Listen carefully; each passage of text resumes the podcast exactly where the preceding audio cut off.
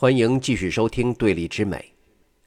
随着英国在当时工业化的不断深入，殖民策略全面展开，十九世纪的英国呢，进入了史上最强盛的维多利亚时期。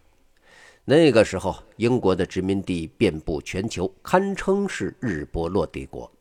但是，社会的高速发展、资本主义唯利是图的本质，也制造了一系列社会问题，比如。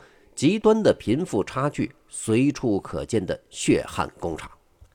朱门酒肉臭，路有冻死骨。这句中国的古诗放在英国绝对不新鲜。在这个时候呢，英国也有大量的艺术作品、文学作品来揭示当时社会的种种不良现象。你像狄更斯的《雾都孤儿》，描写的就是这样一个表面光鲜，实则问题重重的19世纪的伦敦。那在这样的社会大环境下，英国诞生了一个特殊的绘画流派，他们的主张是反工业化、反现代化，关注社会、关注生活。这跟法国写实主义有类似的地方，但是呢，他们绘画的主题比写实主义还宽泛不少。这就是英国19世纪中叶名噪一时的拉斐尔前派。这个组织啊，并不是真正意义上的绘画流派。不是 school，而是 brotherhood，直译呢就是兄弟会。拉斐尔前派创立时由七位画家组成，其中呢最重要的三位是罗塞蒂、米莱和亨特。这三个人都是美术学院的学生，因为拥有着共同的艺术理念，组成了团体。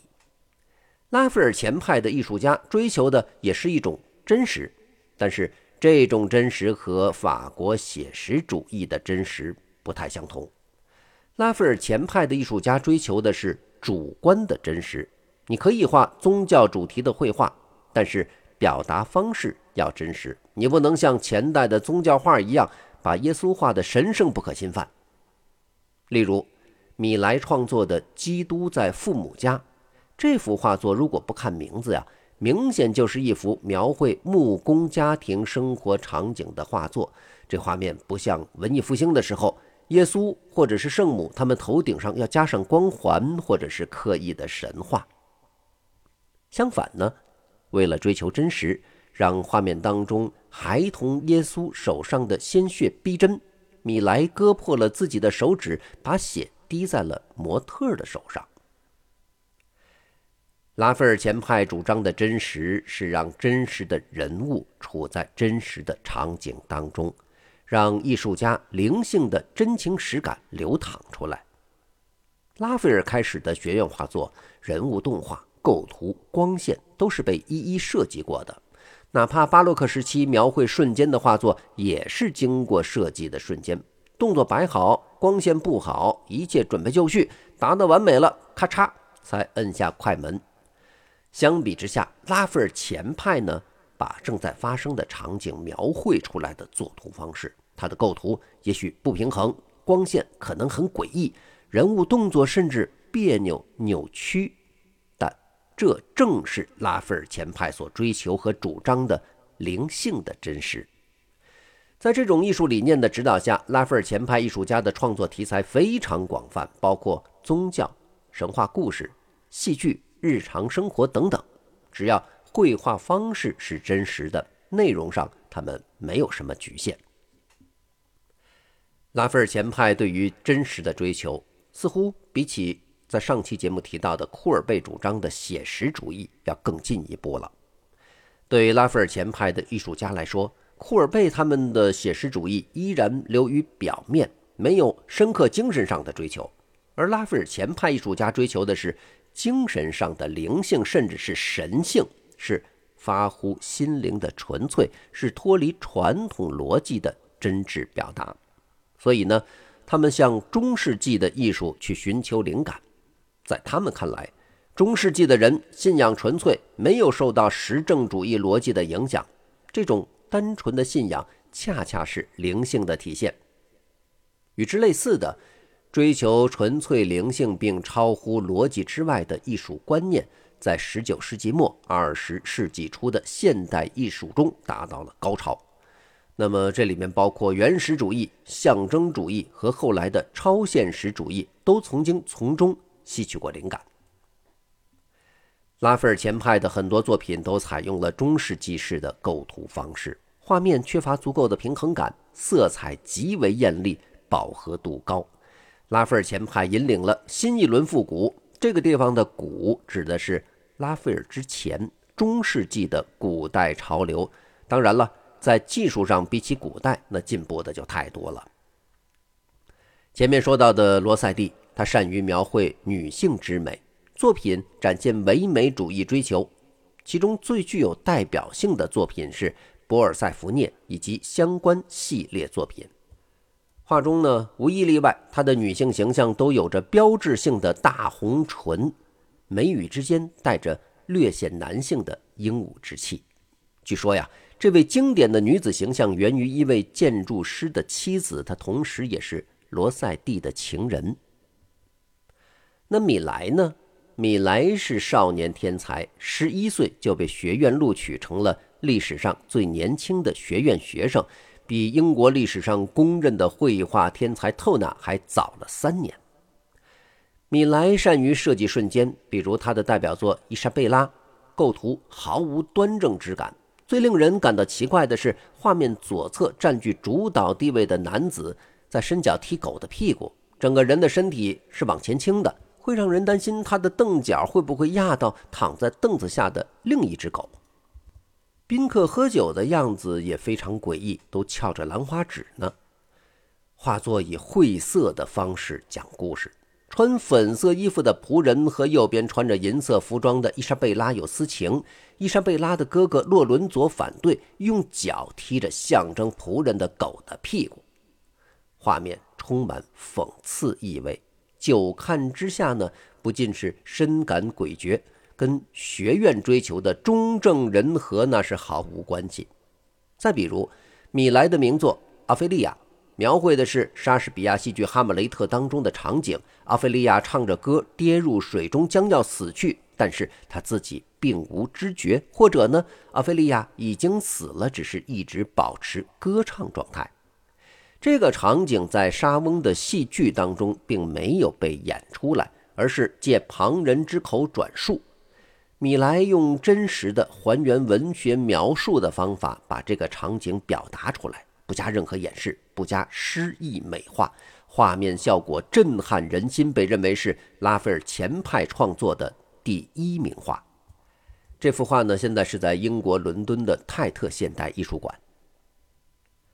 再来说亨特，亨特是拉斐尔前派当中乐于描绘宗教主题的艺术家，他通过描绘宗教主题来表达反工业化情绪，例如代表作《良心觉醒》。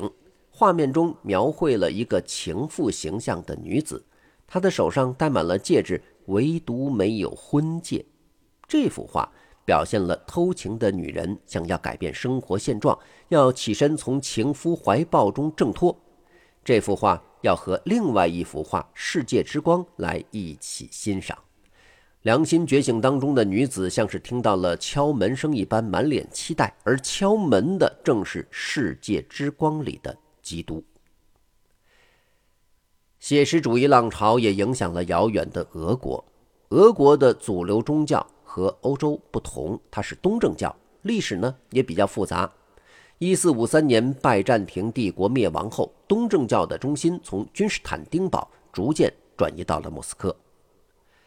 自十五世纪开始，在西欧、南欧兴起的文艺复兴浪潮，并没有波及到俄国。这里的整体文化艺术水平比较落后，甚至在社会结构上，直到了十九世纪后半叶，俄国才迎来了农奴制度的全面解体。十九世纪中期，俄国艺术家开始大规模学习欧洲艺术，大量的艺术家前往法国巴黎去学习深造，至此，俄罗斯艺术才开始呈现百花齐放的发展态势。俄国是到了十八世纪中叶才建立起正规的皇家美术学院，但是和十七世纪法国皇家美术学院如出一辙，俄国皇家美术学院也把绘画重点放在了帝王将相、神话故事、歌颂军权等等所谓的宏大主题上，距离普通的民众十分遥远。一八六三年，俄国皇家美术学院颁布了毕业作品命题，以神话故事中死神巨宴的场面为主题。以克拉姆斯科伊为首的十四位学生站出来，公开反对毕业命题，认为应该自由命题。他们的主张被学院拒绝，十四位学生退出皇家美术学院，自发组织成立了彼得堡自由美术家协会。后来，克拉姆斯科伊和几位画家一起创立了巡回展览画派。巡回展览画派以让俄罗斯了解俄罗斯艺术为宗旨。用艺术来展示俄国人民日常生活中的点滴，这无疑是典型的写实主义倾向。巡回展览画派打破了只在圣彼得堡和莫斯科等大城市进行美术展览的惯例，足迹遍布俄国。作品呢，以平民生活、自然风景为主题，展现日常生活中的艺术。他们的代表艺术家有克拉姆斯科伊、列宾、列维坦、苏里科夫等等。克拉姆斯科伊追求的写实是人物内心状态的真实展现，他擅长人物肖像画，能把人物的心理活动刻画得入木三分。他最著名的画作之一是《荒野中的基督》，描绘了基督在旷野中三次经受魔鬼试炼的圣经经典故事。在克拉姆斯科伊之前，几乎没有画家描绘过在试炼中耶稣那焦虑的一面。在传统画家的描绘里，耶稣永远是从容的、神圣的；而荒野中的基督里的形象，如果不考虑是基督本人的话，不难感受到画中人物的焦虑、忧愁、内心的交战。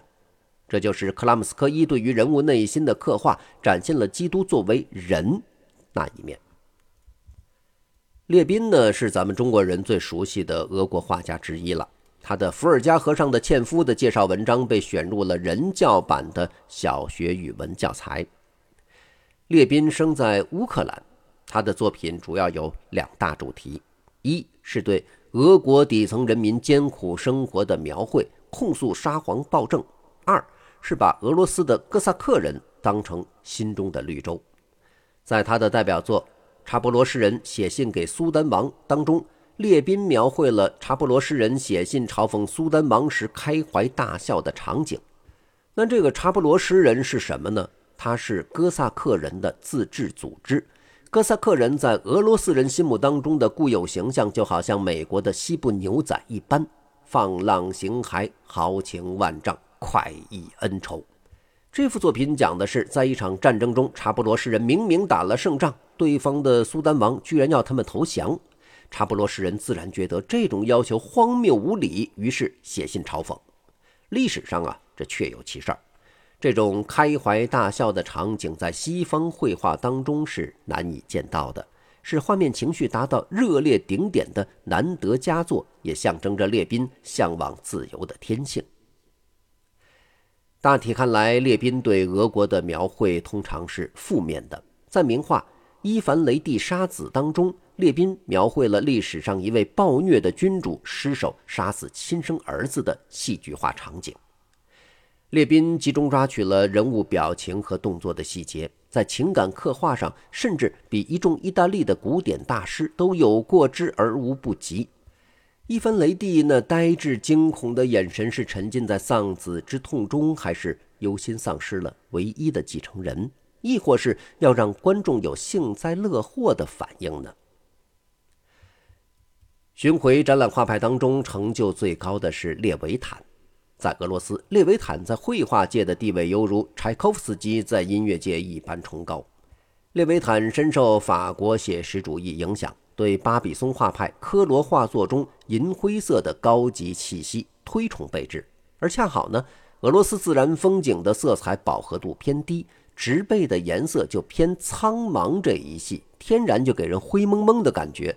自然呢，就成了列维坦描绘的绝好对象。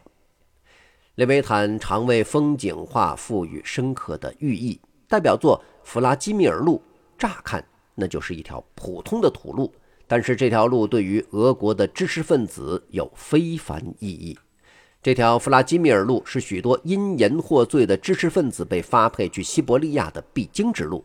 路旁象征着希望的十字架已然破败，表达了西伯利亚是一个上帝都管不到的绝望之所。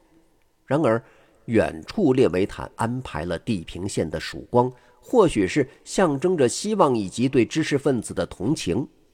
据说呀，当时这幅作品展出的时候，不少知识分子在看到以后都感动落泪。进入十九世纪中叶后，写实主义浪潮在全欧洲各个地区都有不同程度的展现。这不能单纯理解为艺术风格的发明创造，而是社会的经济、政治和资讯水平发展到一定程度的必然趋势。落后年代里，您要是想去一趟周边的城市，都实属不易，价格不菲，更不要说出国旅行了。因此呢。大部分人能够接触到的人和事都属于同一个阶层，人们缺乏对于社会不同阶级现状的认知。进入十九世纪以后，交通资讯都更加发达，社会也变得更加自由。艺术家作为思想上最敏感的一群人，自然容易关注到社会发展及其伴随的问题。文艺复兴、巴洛克时期，艺术家的订单主要来源于教会。贵族、富人，所以在题材上，艺术家并没有太多选择权，创作也多少是为生活所迫。到了十九世纪中叶，由于学院的长期培养，艺术的创作已经变得更加纯粹，连艺术的商业模式也发生了显著变化。艺术家开始创造纯粹的艺术品，根据喜欢的题材、个人的艺术理念进行创作，再由收藏家买下。于是呢？艺术家对于作品主题开始拥有选择权。如果还是按照富人和政府的需求创作，大概永远不会有描绘世间疾苦的画作问世。艺术风格的变化永远离不开社会的变迁，从中世纪文艺复兴以来便一贯如此。